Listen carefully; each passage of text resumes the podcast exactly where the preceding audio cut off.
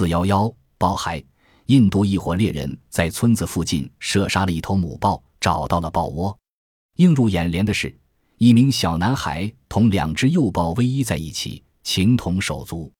豹孩因白内障而双目失明，但嗅觉极其灵敏，动、卧、转、跳十分灵活。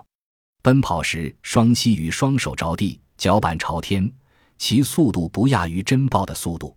它和豹仔一样，由母豹照料饮食，经常扑捕家禽，活剥生吞。经过三年教化，小豹还终于站了起来，并改以粮为主食。然而不久，它又恢复了四肢行走的习惯。